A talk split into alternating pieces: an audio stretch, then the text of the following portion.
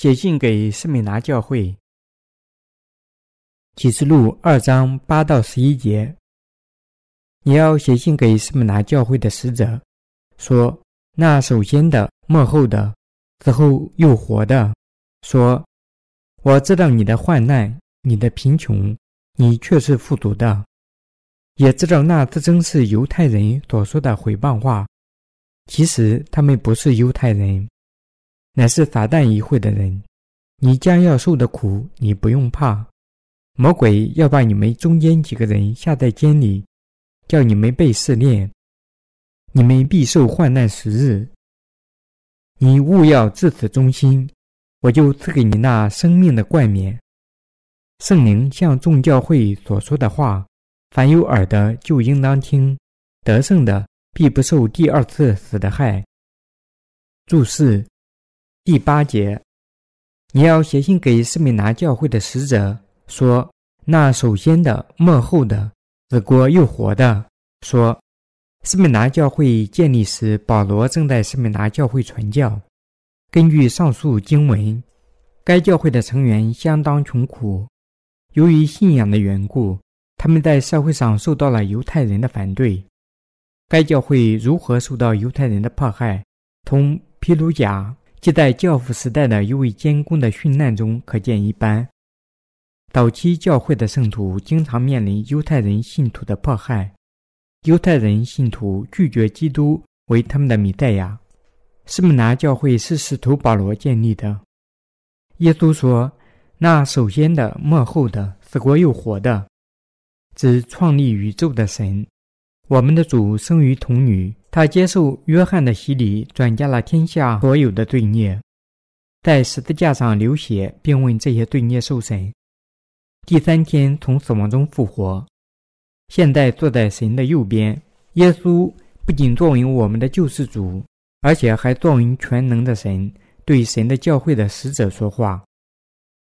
第九节，我知道你的患难，你的贫穷，你却是富足的。也知道那自称是犹太人所说的毁谤话，其实他们不是犹太人，乃是撒旦议会的人。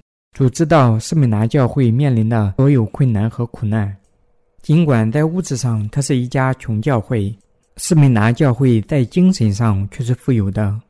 在士密拿居住着众多的犹太人，神将他们描述成其实他们不是犹太人，乃是撒旦议会的人。这些犹太人宁愿作为撒旦的器皿，执行他的目的，因此成了水和圣灵福音传播的障碍。他们迫害神的教会，他们相信自己才是正统的犹太人，只有他们才是亚伯拉罕的子民。但事实上，他们不能遵循亚伯拉罕的信仰。更为糟糕的是，他们拒绝他们祖先的神，受到了这些犹太人的严重迫害。士密拿教会很穷，但仍然是一家精神上富足的教会。第十节，你将要受的苦，你不用怕。魔鬼要把你们中间几个人下在监里，叫你们被试炼，你们必受患难十日。你务要至死忠心，我就赐给你那生命的冠冕。神告诫士密拿教会，你将要受的苦，你不用怕。他还告诉他们，至死忠心。并应许神会赐他们生命的冠冕。主事先已知撒旦会威胁士密拿教会的一些信徒，并破坏他们的信仰。正因如此，他才应许，如果他们对他至死保持信仰，他就会赐他们生命的冠冕。主通过这节经文告诉我们，神的仆人和在末日里生活的圣徒也会受到撒旦及其信徒的迫害。但我们至死都有忠诚于神的力量，这力量来自我们对水和圣灵福音的信仰，来自我们对神应许新天新地的希望。第十一节，圣灵向众教会所说的话，凡有耳的就应当听。得胜的必不受第二次死的害。末日的信徒会从事与敌基督者和敌对神者的战役。